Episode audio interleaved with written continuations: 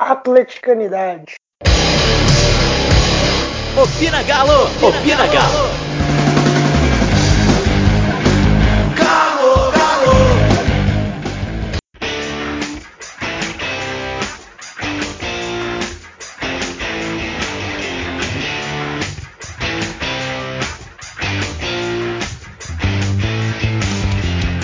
Fala pessoal, Opina Galo tá no ar no episódio 40. Chegamos a 40, hein, Karine? Né? Estamos longe já. Então, gente, hoje o Opina tá diferente, tá especial, tá com um cara fenomenal, um cara que representa a torcida do Atlético. Com vocês, Pael Lima. Ô, minha turma, muito obrigado primeiro pelo convite participar aqui desse bate-papo, falar do Galo é sempre muito bom. Nos momentos ruins e nos momentos bons, falar do Galo purifica a alma, né? E é bom demais discutir com essa turma alto astral aqui. Então, agradecer ao Diego, a Karine, pelo convite de participar, por confiar no meu trabalho, né, por dar esse espaço aqui para que eu tenha voz também no podcast. E bacana, já vou pedir desculpa pessoal se eu vacilar em algum momento aqui. Expliquei que eu estou com 34 anos, estou ficando velho, estou com dificuldade com tecnologia e espero que eu participe mais vezes aqui do papo. Eu tenho certeza que vai ser muito legal. Isso aí. E Karine, como é que estão as coisas? Animada para o programa de hoje? ou a animação vem por conta mais do convidado do que pelo momento em si do Atlético, né?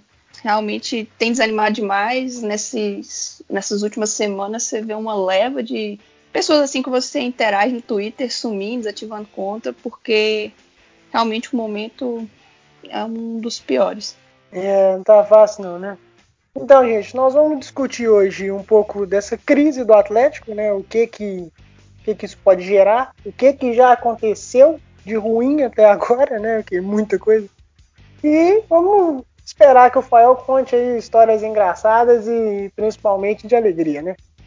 Então vamos é, começar. História de arquibancada a gente tem bastante, viu? Aí, então aí é bacana. Vamos, vamos aprender um pouquinho, né? É, ô Fael, a gente começar com um assunto um pouco sério, né? Que é a saída do Rodrigo Santana e a chegada do Wagner Mancini. O que que isso representa para você, cara? O que, que você tem de sentimento dessa troca? É, primeiro, é, dá um certa, uma certa frustração, porque a, a gente nunca torce para dar errado nada no Atlético, porque para falar, ah, é, eu avisei, tava na cara que ia dar errado. Por qualquer nome que seja a escolha da diretoria, a gente torce sempre para dar certo e que se der certo o treinador, independente de quem estiver no cargo, quer dizer que o Atlético vai muito bem dentro das quatro linhas. Então dá aquele sentimento de frustração de começar do zero de novo, da estaca zero. É, e a gente está fazendo isso três vezes por ano, ano após ano, então dá aquela sensação de que o Atlético não está saindo do lugar. Né? Quando demite o Rodrigo Santana, eu falo que nosso subconsciente é, isso aí é estudo para psicólogo e para psiquiatra. O Atlético e o atleticano eles servem como estudo para psicólogo e psiquiatra. Ele abre uma janela killer né, na mente do atleticano. É, traumas do passado são aflorados ali. a gente é, gera bloqueios na, na, mente do torcedor que a gente vai associando ao sentimento lá de confiança no trabalho do Aguirre, e depois no trabalho do Marcelo Oliveira, depois no Roger Machado, e depois Micalho, Oswaldo Oliveira, Levi, Thiago, é, Thiago Largue, perdão, depois do. do, do, do tá vendo tanto treinador que eu já estou confundindo. Foi Roger Machado, e aí no segundo semestre de 2017 a gente foi pro, no finalzinho ali para o Micali, depois para Oswaldo Oliveira, e aí sim o Thiago Largue, Levir Coupe e depois o Rodrigo Santana. Então é um sentimento muito ruim de não, não, de não saber para onde está andando, né? A gente vê clubes que, que, também não tem tanto orçamento assim, mas que você vê um planejamento, de que você vê evolução no trabalho, como é o caso do, do Clube Paranaense, do, do, do Xará Paranaense, é, que você vê que tem uma evolução, né? Até a Chapecoense, alguns anos atrás, antes daquela tragédia, você via um clube evoluindo, né? Eu estou usando clubes que não tem um orçamento, porque se a gente falar de Flamengo e Corinthians, os dirigentes falam do orçamento. O Grêmio, você vê que o Grêmio tem um norte, tem um planejamento. Né? O Internacional voltou da segunda divisão com planejamento. E o Atlético, eu costumo dizer que é um grande improviso e a demissão do Rodrigo Santana mostra isso mais uma vez. E principalmente a contratação do Wagner Mancini por três meses.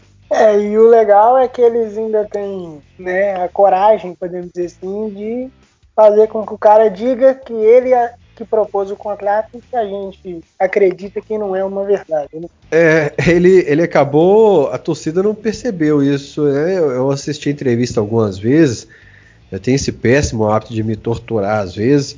Assisti a entrevista algumas vezes. Gosto de esses dias eu estava assistindo entrevistas do Sérgio Sete Câmara é, no ano de 2018. E aí, nessa entrevista do Wagner Mancini. Como é que é? A última vez que ele apareceu para dar entrevista. É, exatamente. E aí eu parei para ouvir a entrevista do Wagner Mancini e falei: peraí, se é o Wagner Mancini que propôs três meses, quer dizer que o Rui Costa planejava um Wagner Mancini para 2020. Eu já estava bravo que o Rui trouxe ele até dezembro. Então o Rui pensava em deixar o Wagner para 2020. Então é, colocou, teria colocado o Rui em maus lençóis se a torcida tivesse percebido esse, esse detalhe da entrevista dele de que a tragédia poderia ser muito maior. Por mais que o Wagner Mancini conquiste algumas vitórias agora nesse final de ano, é, é um treinador limitado, com, né, que foi, contribuiu pouco para o futebol nacional para estar num grande clube como o Atlético, ainda mais numa situação de crise como a gente está agora. Então, é, essa, essa, de três meses aí, é, o Atlético, eu falo que o Atlético consegue piorar situações. Uma situação ruim, o Atlético consegue piorar. E essa de três meses para o Wagner é um exemplo disso. É, acaba que mina o próprio cidadão antes de começar a trabalhar, né? E, Karine... É, tem, tre tem, treinador que entra no cargo balançando já. Ô, Karine, dentro dos nomes que o Fael citou aí, que ele teve até dificuldade, né? Porque ele é muito técnico para pouco trabalho. Quem você é. acha que foi algum injustiçado, Eliane? Ou, no episódio passado a gente até debateu um pouco sobre isso. O Roger, ele vinha não com uma boa campanha no Brasileiro, mas na Libertadores, na Copa do Brasil, a 1 a 0 para o Jorge Wilson era reversível, reversível assim, né? Porque hoje 1 a 0 contra o Atlético, a gente já não consegue contar mais que vai resolver em casa. E tinha levado uma vantagem para o Rio de Janeiro no confronto contra o Botafogo. E assim, eu acho que o Nepomuceno, ele escutou demais a torcida. A gente tem horas sim que a gente fala coisas que devem ser levadas a sério, mas tem determinados momentos que é pura paixão falando ali. Você tem que ser um pouco mais racional, principalmente quem está num cargo assim de confiança, não deveria ser só, é, só paixão. E pela campanha em casa, eu acredito que ele caiu muito ali. E também o estilo de jogo. O estilo de jogo dele não era o galo doido. Ele tentava um, um time mais consciente, não para partir para cima do adversário de qualquer jeito. Só que ele não tinha peças para implantar o jogo que ele queria, mas ele tentava fazer mesmo assim. Então, assim, no momento, eu acho que ele foi. Não deveria ter caído. Talvez de todos, assim, o pessoal ainda semana passada debateu, ah, mas será que o Aguirre... Eu acho que o Aguirre não foi tão injustiçado quanto o Roger. Não acho que naquele ano a gente ia levantar um grande título, mas era ali que estava a semente que ia ser plantada, talvez para a gente começar a colher esse ano. Só que mais uma vez o trabalho foi rompido e eu não vi muito critério. Tem, como o Fael falou, tem treinador que já chega balançando, tem treinador que você sabe que é, vai dar errado, entendeu? Quando eu trouxe o Micali, todo mundo sabia que ele ia cair, só não sabia quando, mas sabia que não ia ser assim após meses, mas sim após dias ou semanas. A mesma coisa com, com o Oswaldo, já o, o Largue e o Santana, acho que na ânsia de aproveitar a chance, a grande chance da carreira de dirigir um clube, um clube grande, eles não pararam muito para pensar em qual clube eles estavam depositando é, essa confiança. Se você for olhar o histórico do Atlético nos últimos anos com relação a treinadores, não é confiável um treinador início de carreira desembarcar aqui, porque a chance dele ser queimado é muito grande. E isso vai comprometer o resto da carreira dele. Quem fala no Thiago Largue hoje? Quem vai falar no Rodrigo Santana? Entendeu? Vou falar, Rafael. eu tava esperando só é, ela complementar aí, porque ela falou algo que eu comentei na rádio da Massa Atleticana essa semana é, sobre ouvir a torcida, né? É, existe, claro, é, momentos é, é que a torcida é, tem razão no, no, óbvio, como por exemplo agora que a gente pedia a entrada, uma chance para o Bruninho no time do Rodrigo Santana, a gente falava do, do Marquinhos se destacando na base e que o, o Rodrigo Santana não dava oportunidades para ele no profissional, até curioso o fato do Rodrigo Santana ser, ter tanto medo de utilizar peças da base, já que estava no sub-20, alguém confiou nele ao trazê-lo para o profissional, mas é, é, preciso convicção, né? Você vê que o, Rodrigo Santana mostrou tão claramente que só estava atendendo o pedido da torcida, no desespero ao ver que a demissão ali era iminente, que não teve nem aquele processo de transição de, lentamente do Marquinhos subir profissional, se adaptar para depois ser utilizado. Tá na base, no, no outro dia tá titular no profissional. É, foi, é o que eu falo que o Atlético faz tudo aqui no Atlético é sem convicção, sem saber por que é, está fazendo. E sobre ouvir a torcida, o Daniel Pomuceno errou sim algumas vezes em ouvir a torcida, em outras vezes ouviu é, dirigentes né, que já deixaram o clube, não, não tomou decisões por ele, tanto que depois isso gerou o um mal-estar internamente no Atlético. Mas é, é, para o dirigente não ouvir a torcida e tomar decisão por ele, ele precisa saber o que está tá fazendo, ele precisa assim, ter uma convicção, ó, eu estou trazendo tal treinador, por isso, né? Eu tenho um plano para ele. Eu estou trazendo porque meu elenco eu acho que se encaixa nas características desse treinador. Eu estou trazendo um reforço aqui porque eu acho que esse reforço vai se encaixar no Atlético por causa disso. Então, atualmente o Atlético traz porque está livre no mercado, seja treinador ou jogador, né? traz por, porque vai sair mais barato é, não tem convicção nenhuma nas decisões dele. Hoje não é nem, nem ouvindo a torcida. Hoje ele só toma decisão porque é mais fácil. Ele tomou a decisão do Wagner Mancini porque era mais fácil, né? não ia precisar negociar com outros treinadores que talvez estivessem empregados, não ia precisar negociar com um treinador que exigir a, a, algumas coisas no elenco, como o Cuca, que ia pedir uma autonomia que o Rui Costa e o Sete Câmara não estão dispostos a dar. É, trazem jogador é, que está livre no mercado, como o caso do, do Michael Lesma, é, tra trazem jogadores aí que não, não precisa disputar com ninguém, como o Zé Wellison, que faltava aí quatro meses para sair do Vitória, ou que ninguém quer, como é o caso de um Denilson, que ninguém tem coragem de dar cinco anos para ele, muito menos contratá-lo, o Atlético faz isso. É, eu, tô, vou falar com você, Karine, que é errada a atitude, mas eu tô com saudade quando eu ouvi a torcida, que pelo menos as, eu não vou, não vou falar um termo pesado, não, mas as, pelo menos a sujeirada era menor. A sujeirada que eu falo, eu ah, vou falar, é podcast aqui, tá, tá, em casa, as cagadas eram menores quando eu ouvia a torcida e eu ouvia menos os diretores de futebol dele. O problema é que essa, essa direção atual erra em tudo, assim. Você vê que quando o Sete Câmara anunciou que se ele ganhasse a eleição, o Alexandre Galo ia ser contratado, eu não vi uma pessoa sendo a favor. Assim, não, não tinha cabimento estranho daquele. Então, assim, quando 99% tá falando uma coisa, parece que eles fazem de pirraça. Já que estão pedindo isso, ah, bora fazer o contrário. Parece que eles não querem uma relação com a torcida. Muito pelo contrário, quer bater de frente e afastar. E é isso que está acontecendo. É, e ele, internamente no Atlético, ele sabia muito bem quem era Alexandre Galo. Nós da imprensa já, já tínhamos ouvido histórias do passado né, de pessoas do Atlético que o que eles falavam sobre ele, se falasse com o presidente, o presidente contratasse mesmo assim, aí a gente poderia é, internar. E quanto aos outros diretores também, não só Alexandre Galo, a gente está falando do Micali aqui.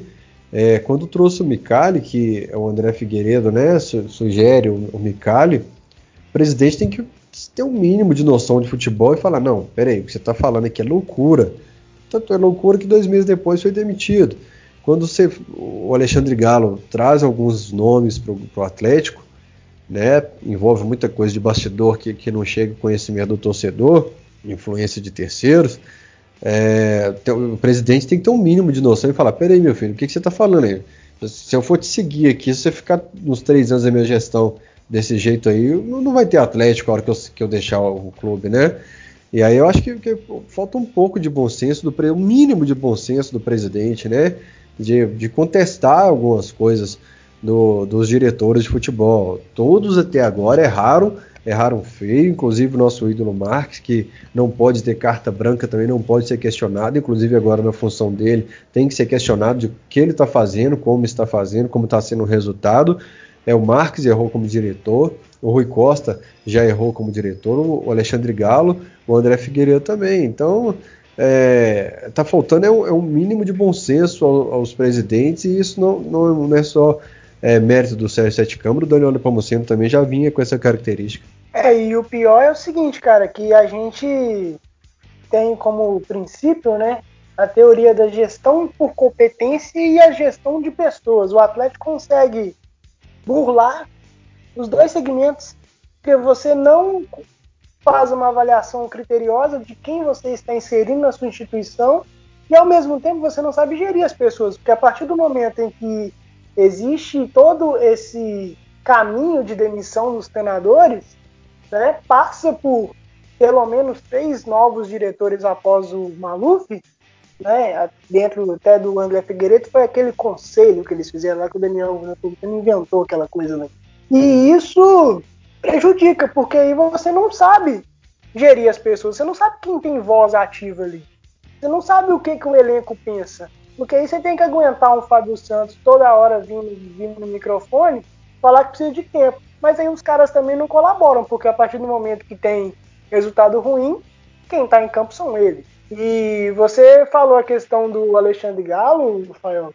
Engraçado que na saída dele, né, o presidente deu coletiva falando que os acertos foram ele, né? Que fez o Ricardo Oliveira, o Emerson lateral, Aí fica difícil também, né? Só ficar pontuando as coisas positivas como você fez também é uma arrogância desnecessária.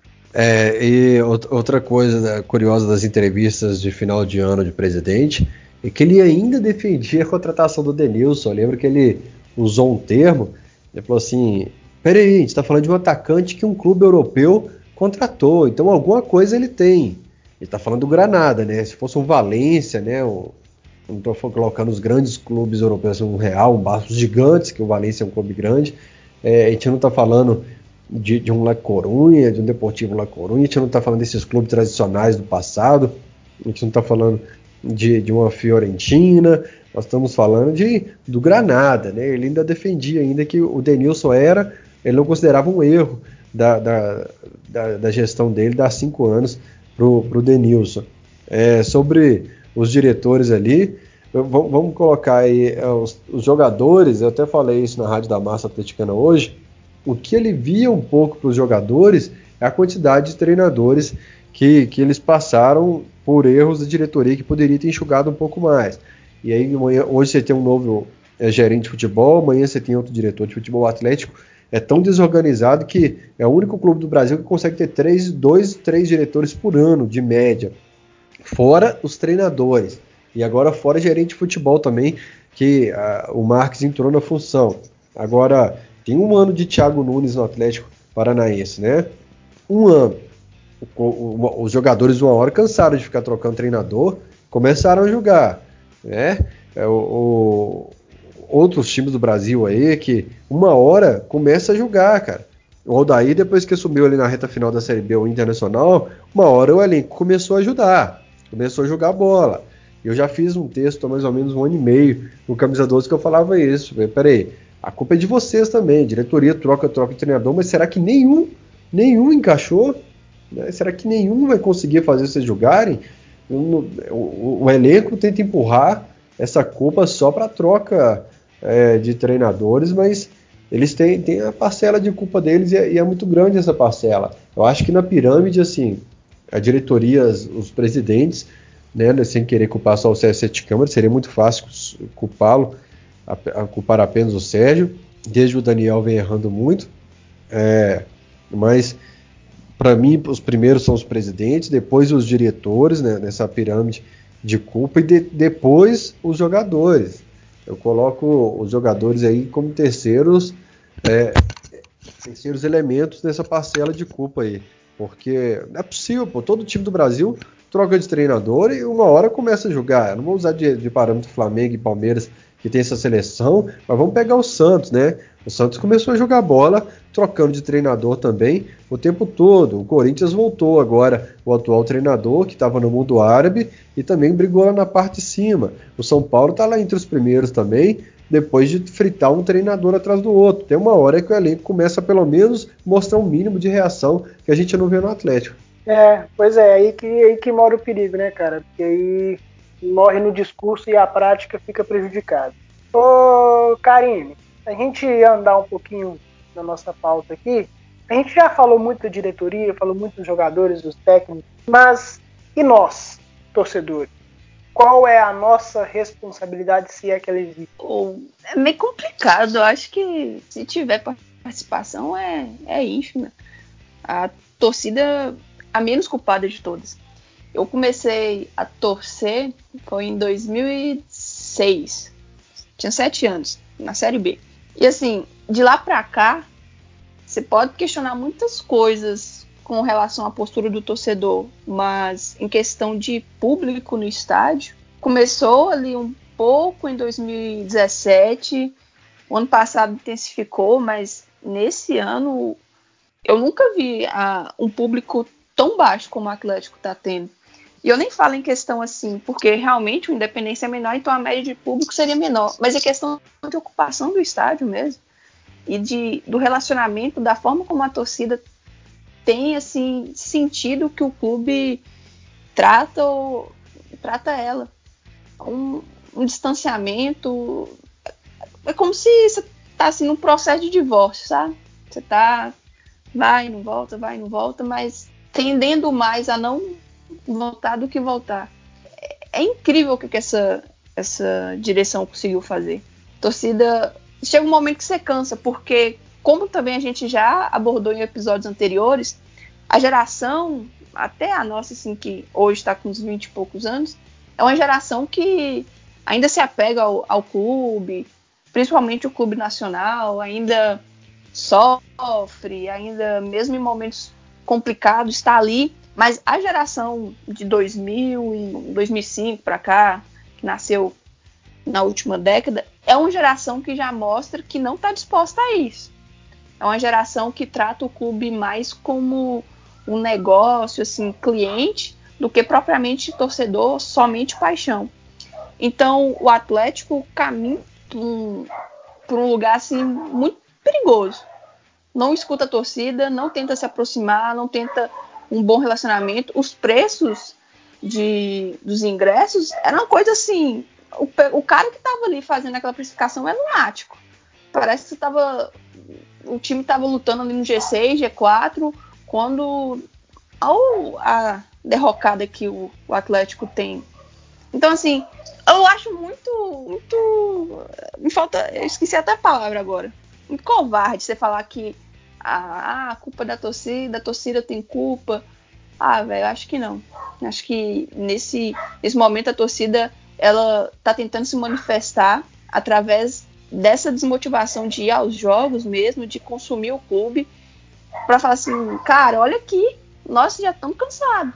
Se vocês não procurarem um outro meio, não agora vocês virem atrás da gente, a gente tá cansado, a gente não vai ficar correndo atrás de vocês. As últimas postagens do Atlético não tem quase nada de interação. A torcida realmente está em todos os meios, assim, no estádio, na internet, nas páginas oficiais do clube, tá cansada, demonstrando que ela tá cansada, que tá largando. Então, culpa, culpa da torcida por essa situação, eu, eu não coloco, não. Se for, eu coloco ali 1% só. Entendeu? É, é realmente a direção, o Atlético, a gente Muitas ainda acham que o Atlético é, é nosso, mas o Atlético não é nosso. E acho que agora tá caindo a ficha. Aí quando vai cair na ficha de que é, não é bem assim.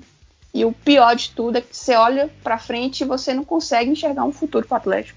Você não tem perspectiva, você não tem esperança de que as coisas vão mudar. E nem sabe se vai existir um futuro para o Atlético. Porque do jeito que as coisas andam, o clube pode se tornar inviável. Então, é isso, acho que a torcida tá cansada. Aí ela agora tá em uma manifestação, né, para poder ajudar novamente levar o time nas costas para ver se não se escapa do rebaixamento, se não cai.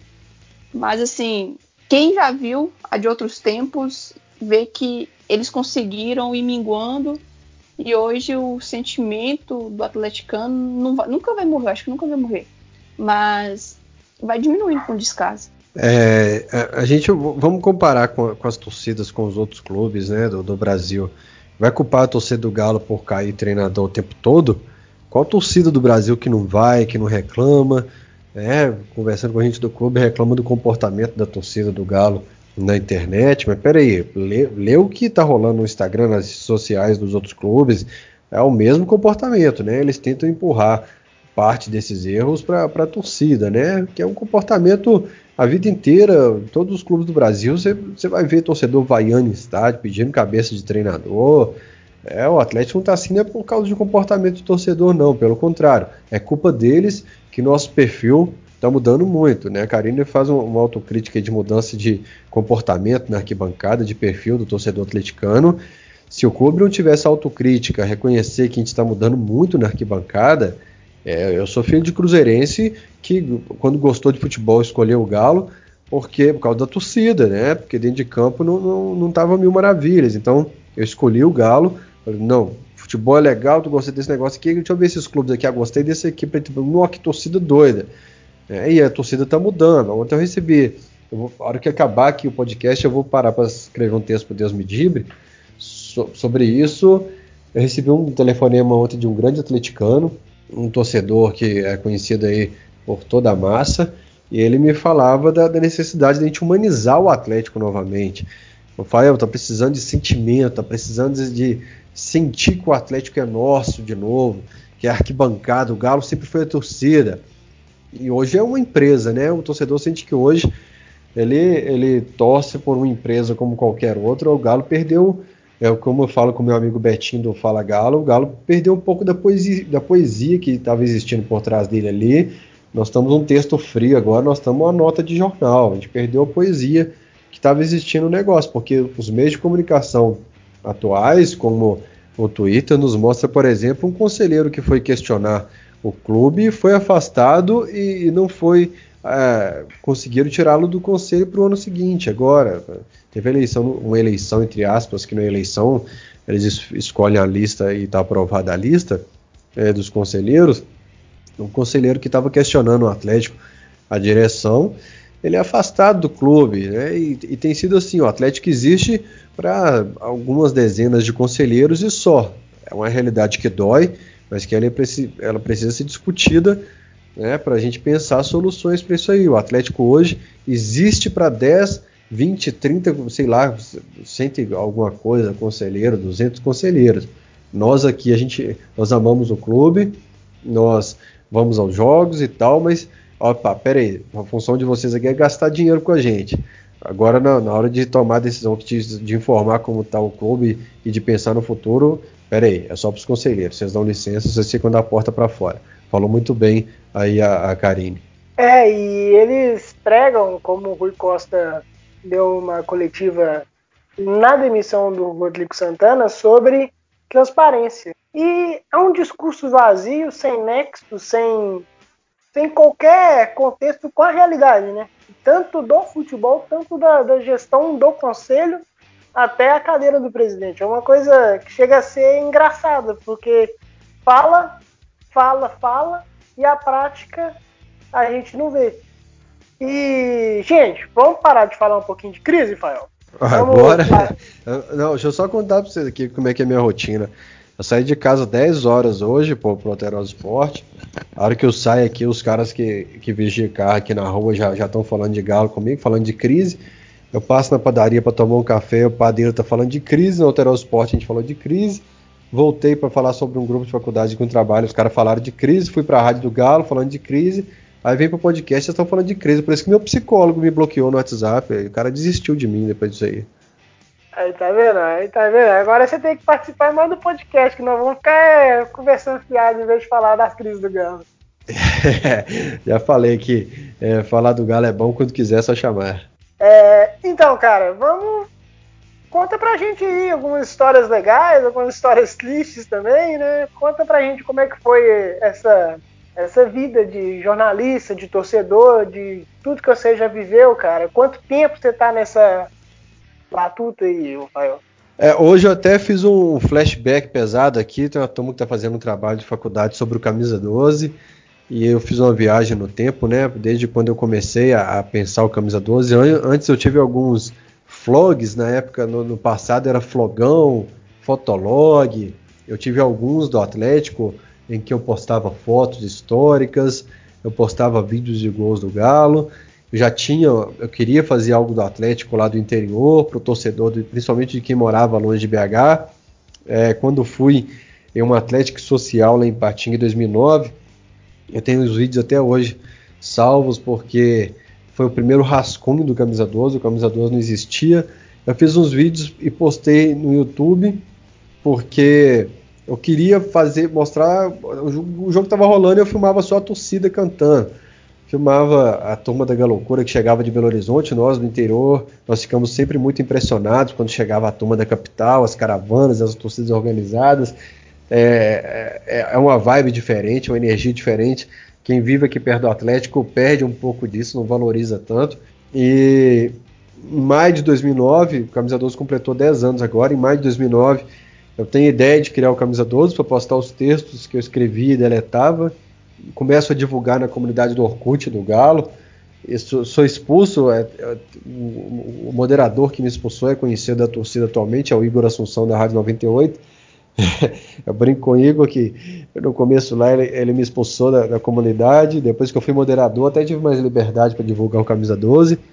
Em agosto de 2009, o Calil twitta um texto meu do Camisa 12, e eu trabalhava carregando caixa no almoxarifado, o pessoal me liga falando que o Calil tweetou meu texto, eu não acreditei. Aí apoio a caixa assim na parede, no ombro e dou uma conferida no celular assim, o Calil realmente tinha postado, eu largo a caixa, e tinha que carregar para um posto de saúde e sai comemorando, né? E depois comecei a fazer vídeos do, do estádio. Acho que queria fazer algo de bastidor que, a, que a, as emissoras não mostravam, né? Algo diferente, mostrar como é que o bandeirão chegava no estádio, como é que a torcida recebia o ônibus, como é que era pintado o bandeirão, como é que eram os protestos, né?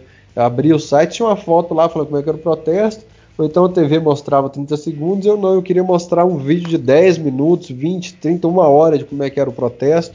E parcelhei uma filmadora de 10 vezes lá no interior ainda, vinha de carona. É, aí eu tenho que sempre destacar o lado da fé, que, que sempre eu falo que eu só estou aqui, é, que Deus foi abrindo as portas. Eu trabalhei muito de noite, de madrugada, fim de semana, trabalhei feriado, trabalhei muito, mas só porque um dia, lá no meu aniversário em 2009, um, um missionário chegou para mim e falou: Ó, oh, Deus está falando que você vai realizar seu sonho, vai ser muito rápido, você vai assustar onde você vai chegar, como você vai chegar, onde você vai alcançar, mas você sabe qual é o sonho que está no seu coração e Deus está te dando de presente hoje. E depois, outras etapas de fé, trabalhando uma xerifada, um cara fazendo oração para outra pessoa. Um dia eu passei do lado, o cara virou para mim e falou: Ó, Deus está falando que você vai realizar seu sonho do jeito que você quer, onde você quer. Que é, o Alterosport falou até que tinha um número que ia me acompanhar a vida toda, que eu acho que é o 12 do camisa 12, que eu tenho até tatuado. E um dia na estrada, eu pedindo carona também. Eu, eu, trabalhava até sexta na hora do almoço, meu chefe cruzeirense me liberava porque sabia que eu estava fazendo um trabalho legal na internet, estava ficando conhecido esse trabalho. E o carro para, o cara fala assim: Deus falou que você está aqui me esperando, eu vou fazer uma oração para você, se você permitir, para repreender que o mal tire a sua vida aqui na estrada. Eu aceitei a oração, ele fez, ele me levou até o trevo de Valadares e Patinga, eu desci, segui minha vida, cheguei em Belo Horizonte, trabalhei dias depois em Caratinga, eu procurei a Secretaria de Saúde para para pegar um carro que trazia pacientes até Belo Horizonte, que fazia um tratamento aqui, que é a forma que eu tinha de economizar para vir para Belo Horizonte. E não sei o que eu senti, mas eu pedi para tirar meu nome do carro na mesma hora. Falei, não, não, não, pode deixar. Eu não vou com vocês dessa vez, não, eu vou dar um jeito. Talvez eu vá de carona, eu, eu pague passagem, não sei.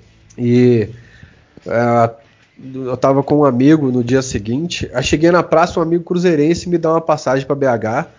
É, ele era da Secretaria de Saúde também. Ele fala: Fael, você está fazendo um trabalho aqui, eu tenho uma passagem para BH, toma ela para você. E no dia seguinte eu tô com meu amigo Lucas Ragazzi, hoje ele é jornalista da, acho que da, da G1, da CBN. ele era do tempo, um excelente trabalho em política. A gente discutindo até acho que sobre, sobre jornalismo, ele, tinha, ele queria fazer jornalismo nessa época. E eu tô ao vivo com ele assim na webcam, arrumando minha mala para BH, entra no MGTV ao vivo, não, não, gente lá. E o carro que, que eu ia estar naquela estrada que eu recebi a oração, morreu todo mundo. É, então, acho que se eu tivesse naquele carro, talvez tivesse, com certeza, não tivesse vivido nada do que eu vivi até agora. Aí eu decido vir para BH, fazer faculdade de jornalismo aqui. É, começo na Newton Paiva em julho de 2010. Aí fecho o Mineirão, a gente tem que ir para Sete Lagoas todos os jogos. Eu começo a, a fazer caravanas pela Força Jovem. Né, liderei uns protestos pela Força Jovem, com uma faixa vergonha na cara que a polícia tentou proibir nos estados. A gente foi para o Ministério Público. É, registrei muitos vídeos da arquibancada, registrei muitos vídeos de protesto, que essa crise no Atlético é uma roda gigante, ela volta de vez em quando. E registrei muitos momentos legais. 2011 o Camisa 12 ganha o prêmio de melhor blog esportivo do Brasil, votação popular. É, 2012, 13 eu fico na segunda colocação. Começa a entrar uma equipe no Camisa 12, alguém contribuindo, com a, ajudando na câmera, alguém tirando as fotos, alguém ajudando no servidor. É, alguns, algumas contribuições financeiras também, até para que eu pudesse estudar, fazer a faculdade. E em 2012 aparece um convite para que eu entrasse no Golaçô, é um programa bem fraquinho que tinha lá na Band, era tipo um chacrinha, tinha umas gostosas rebolando. Os caras fizeram assim, é, algo bem banal, assim, tipo uma cobrinha falando, uma plateia. Era bem chacrinha, era bem anos 80 assim o programa, e depois foram enxugando, colocaram, me chamaram para participar só uma sexta-feira, depois é, era uma participação especial. Depois eu seguiria o programa. É, era eu e o Almeida, mas aí a, a princípio seria só uma participação. E aí eu fui para Campinas depois, o Camisa 12 começou a fazer umas as coberturas interestaduais, a gente foi para Campinas, a gente foi para Curitiba. Ah, em Curitiba teve o Cuca pedindo PR, né, que a gente faz o vídeo, aí o Zé Alexandre. E aí o, o Brasil inteiro, os portais, os canais usaram esse vídeo do Cuca pedindo PR, o PR vem para o Atlético. Tá, segundo o Cuca e, e o Maluf, o vídeo teve interferência na vinda dele e a divulgação dele, né? para mídia nacional. E, e ali em 2012, depois eu volto de Campinas, a Band me chama. Era um salário assim menos do que estagiário, eu ganharia 500 reais por mês, mas era uma chance de quem estava começando jornalismo de mostrar a cara, de mostrar trabalho. Tanto que um dia eu perguntei para o Leopoldo Siqueira como que ele me cogitou me usar na, na TV Alterosa. Ele falou: Ah, cara, um dia você foi pra Band lá, recebeu o Gilberto Silva, você é muito doido, balançando cachecol, você amarrou um cachecol no pescoço do Gilberto beijou a careca dele, falou: esse cara é doido do jeito que a gente precisa na alterosa. Um dia que eu precisar de alguém, eu vou chamá-lo para um teste. E depois sai da, da Band, depois, eu já estava participando dos donos da bola, fazendo algumas matérias. Eu saí da Band em 2013, foi um período mais difícil, assim. 2013 foi, foi, foi, foi muita vida louca, né? Eu fui para o Paraguai de ônibus, eu fui para Argentina de avião, eu fui para Argentina de ônibus, é, pagar propina para a polícia, porrada com a torcida do Olímpia, foguete em hotel. Isso é, foi um ano muito louco da vida. Ir de madrugada para a sede da Galocura, pintar bandeirão, a chuva borrar o bandeirão inteiro. Naquele jogo do Tijuana, ter que refazer tudo do, do bandeirão. E os registros em vídeo foram históricos. Eu fiz muito vídeo, foram esses vídeos foram usados depois em DVDs que saíram, aquele DVD do Ronaldinho, é, clipes que eu fiz para a internet. Em 2014 eu meio que já estava desistindo de, dessa, dessa vibe de jornalismo, eu pensava em voltar para Caratinga porque as coisas estavam ficando difíceis financeiramente aqui em Belo Horizonte. E quando eu desisto, o Alterosa, o pessoal da Alterosa, o Bolivar deixa a Alterosa, Leopoldo me chama para fazer um teste. E no dia da final da Copa do Brasil, eu, eu na verdade quando a gente ganhou do Corinthians 4 a 1, que eu assisti aquele jogo sozinho em casa, é, agora os cachorros aqui vão ficar loucos, vou até pedir desculpa pro pessoal. É, cachorrada, torcida do Galo é a cachorrada, né? E a cachorrada tá aqui de fundo de contar. Só de falar da Copa do Brasil da Libertadores, a cachorrada já ficou louca.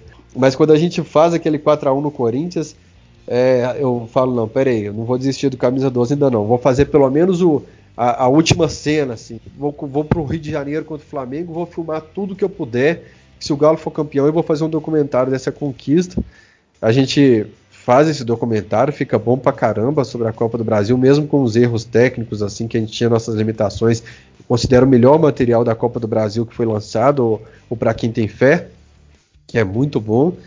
E no dia que o Galo foi campeão contra o Cruzeiro no Mineirão, na tarde daquele dia, o Leopoldo Siqueira me chama para participar, fala comigo, sabe? A partir de hoje, você é o representante do Galo na bancada do Alterosa Esporte. Então, me estreia na Alterosa é com a taça da Copa do Brasil. Foi a sensação, foi o melhor dia da minha vida. Eu falo que é mais ou menos o que o Will Smith sente naquele Procura da Felicidade quando ele sai naquela calçada ali. E de lá para cá a gente tenta seguir com camisa 12, sempre com pós-jogo, sempre fazendo vídeo da arquibancada, quadros diferentes. É, eu falo que tá, eu, te, eu, tento não dar, não dar um real de lucro, né? Mas eu tento um projeto de categorias de base do jornalismo. Muita gente saiu dali para a imprensa, é, muita gente aprendeu, errou, muita gente é, teve como base ali o camisa 12, se divertiu, se não tinha interesse profissional, se divertiu muito com o camisa 12, fazendo conteúdo para o Atlético.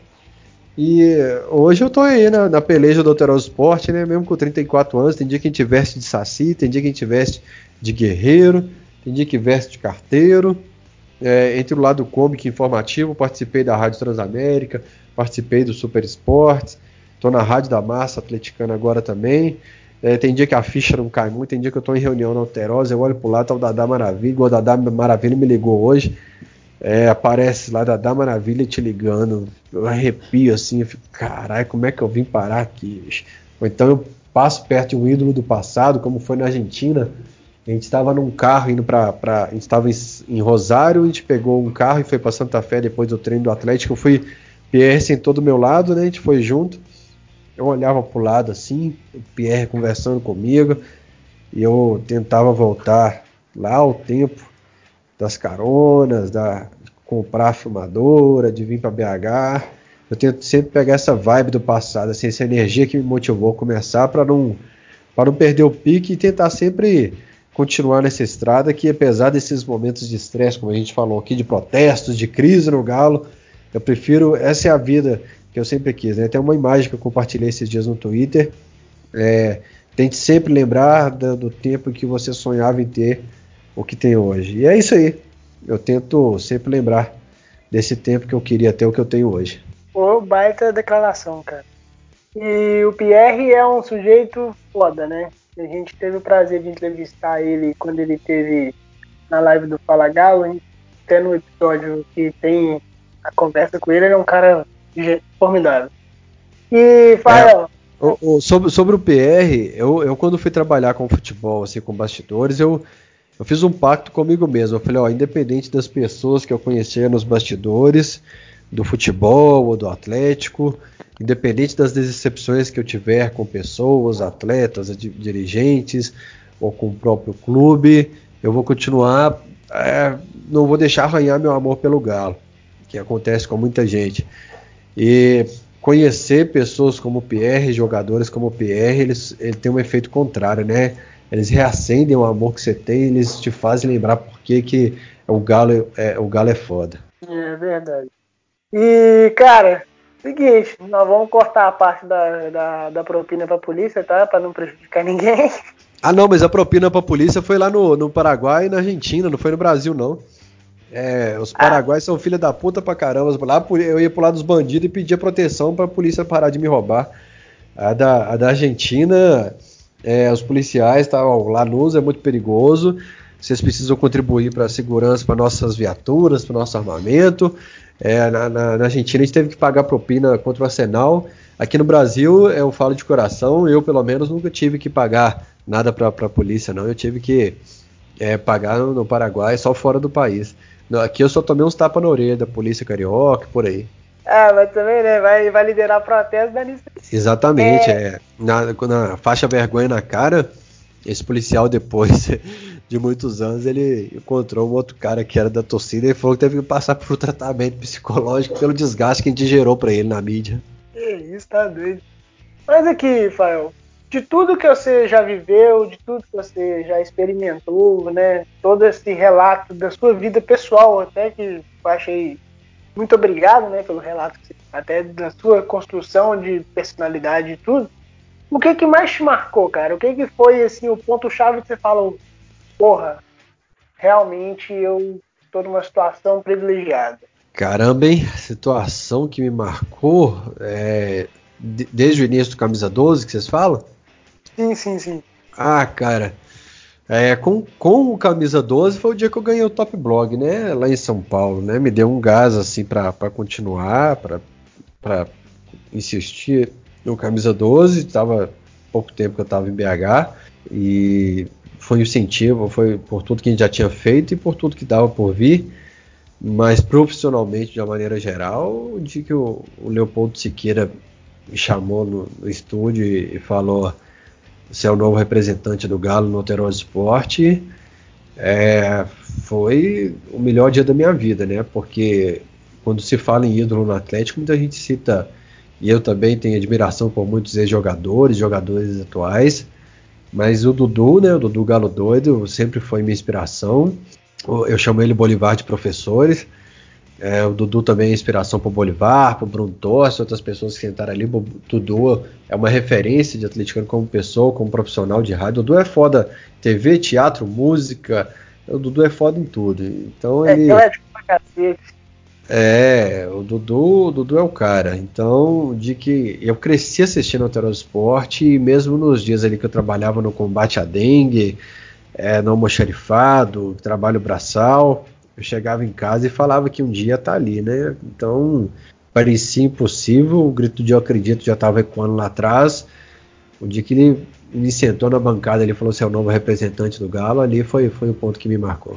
E como nem tudo são flores, né? Qual foi a situação mais desagradável que você já teve nesse período, cara? Eu tinha clicado aqui para o microfone, não foi. Situação desagradável, cara. Caramba, hein? Não, não lembro, cara. É, eu, eu, sou um cara meio light pra essas coisas, assim, de. É, tem, tem coisa que não dá pra publicar.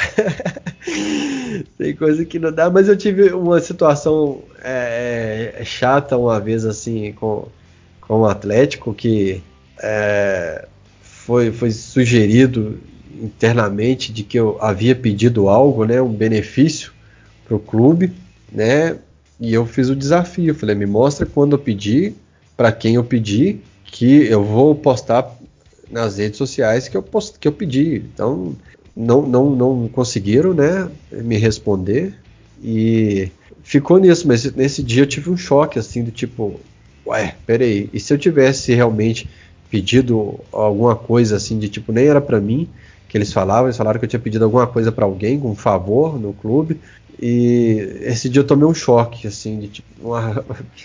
foi uma conversa chata que eu tive internamente, assim, e o fato, assim, de, de ter muitas críticas, ah, eu vou, vou, vou, vou indicar esse. É, as críticas que eu faço para a direção do clube geram uma situação chata internamente. Eu era conselheiro do Centro Atleticano de Memória, me dedicava, aquelas taças estão no memorial, eu passei madrugadas limpando é, com um produto químico forte, passei arquivando documentos, cuidando de, de, objetos ali, de flâmulas, arquivando tudo, separando, organizando. E por, pelo fato de existir esse desgaste com dirigentes do clube, para que eu tenha liberdade de crítica e tudo mais, eu preferi me afastar do Centro Atleticano de Memória e isso me machuca bastante. Eu gosto de cuidar da história do Galo e não poder contribuir atualmente tem, tem me chateado muito. É, interessante esse ponto de vista, cara. É, Fael, pra gente ir caminhando pro final, né? Que infelizmente a conversa tem que acabar. É, fala para nós aí, o que, que, você espera desse ciclo do Wagner Mancini aí até dezembro, do que, que a gente pode, enfim, respirar ou a tendência é piorar? Olha, é, eu até falei no, no Sport hoje, né, que eu e o Gandhi nós temos a missão ali de representar a torcida, nós somos assim meio que não, não que a gente tenha que fazer uma enquete de acordo com o que a torcida pensa, de uma forma, na maioria da a maioria dos torcedores pensam, nós temos que falar lá. Nós somos contratados para dar nossa opinião e, e aí vai agradar alguns, desagradar outros, mas eu tenho que falar o que eu penso. É, o Bolivar e o Dudu, Dudu sempre falaram isso comigo. Não fala o que os outros querem ouvir, fala o que você pensa. E eu acho que se, se o Atlético tocar o futebol do jeito que está tocando, se a gente não cair esse ano, a gente vai cair ano que vem. Ou então nós teremos cicatrizes que vão. feridas que vão demorar anos para cicatrizar, né? É, Eu acho que se o Atlético tiver aí uma mudança de postura de planejamento, novos ares virão e muita coisa positiva nós temos potencial para alcançarmos. Mas seguindo nessa linha que a gente está atualmente, a segunda divisão será inevitável. E cair duas vezes é uma coisa horrorosa para a né? E, Karine, é. é, a gente tá na expectativa aí desse jogo contra o Santos, né? E até até que foi um ponto positivo essa questão dos preços dos ingressos, né? O que, que você espera desse jogo aí? Dá pra gente ganhar do Santos? Velho, nada impossível. Mas, diante de tudo que o time vem ou não vem apresentando, é muito difícil. Porque eu não gosto daquele tipo de torcedor que fica assim, ah, só pedindo raça e vontade. Eu realmente acho que, lógico, você não pode falar por todos os jogadores. Mas naquele jogo lá contra o Ceará, Ceará não, CSA, e em muitos jogos dessa sequência, na maior parte do time, mais de 55, 60%, não tem faltado raça, não tem vontade, faltado vontade. É, você vê alguns ali se doando, correndo, falta qualidade. E o time do Atlético é fraco mentalmente, é um time que qualquer situação abala. E a equipe do Santos é muito ofensiva, né? Tende a marcar o. sufocar o adversário, mesmo jogando fora de casa, não se intimida. E o Atlético hoje já tem essa pressão, já tem o fato de estar jogando em casa, enfrentar uma equipe com essas características pode ser bem complicado. Assim, apostando que eles vão tentar mudar a situação, que a torcida vai tentar apoiar enquanto a bola estiver rolando. Se conseguir um empate, não seria de todo mal. Porém, a situação que o Atlético está aproximando cada vez mais da zona, o empate vai ser ruim. Então, assim, é um jogo muito complicado e que a gente precisa demais da vitória. E ela vai ser super difícil. E lembrando que se a gente conseguir, é, acho que restam 12 jogos na temporada, se, se a gente conseguir 12 empates, a gente se garante na, na primeira divisão. Eu acho que é, é triste, até o Luan falou na coletiva dessa sexta-feira que é, o Luan, vou lembrar o termo que o, que o Luan falou, de voltar a colocar medo no, no adversário em casa, né? E, e é isso, é voltar a ter respeito aqui dentro de casa, mas eu acho que a longo prazo, por agora, nós, nós teremos que é, jogar com inteligência para permanecer na primeira divisão. É triste falar isso, mas o empate com o Santos, é, nós não podemos, nós temos que vencer a SSA, essa turma que a gente não está vencendo, vai, mas o empate com o Santos também não, não seria ruim não. É, nesses jogos chaves que restam aí, eu estou colocando empate contra alguns times assim, derrota em alguns casos fora de casa e vitória contra os times mais fáceis para a gente permanecer na primeira divisão. Se o Atlético continuar esse discurso do Rui Costa e do Herbert que não é, vai brigar para cair, vai julgar achando que tem um poder ofensivo, um poder técnico que não tem, aí, aí mora o risco de cair. É, e até em cima dessa resposta do Luan foi a pergunta do Marcelo, né, do, do blog BH.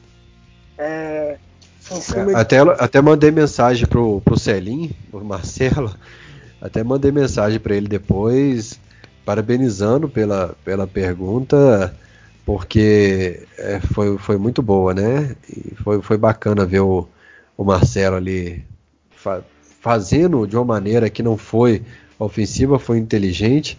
Então mandei mensagem para ele parabenizando depois da coletiva. É, foi bem, bem legal. E até o próprio Luan, em termos né, na expressão não verbal dele, se sentiu um pouco incomodado com a pergunta. Né? A expressão corporal dele ali falou bem é, como que ele recebeu a, a pergunta. É. Então, gente, o que nós temos para falar, falamos. E para a gente não terminar sem o nosso tradicional aqui é galo porra, é... Ô Fael, dá para nós aí o seu comentário final, o que que você achou da sua participação aqui, cara. Primeiro, te agradecer, né, pela disponibilidade. Sexta-feira à noite nós temos compromissos que às vezes prejudicam o trabalho, né? Então, muito obrigado, cara, pela disposição, pela sua expressão aqui dentro, porque né, a gente sempre tem receio das pessoas de não participar, né, por toda a sua vida, toda a sua representatividade.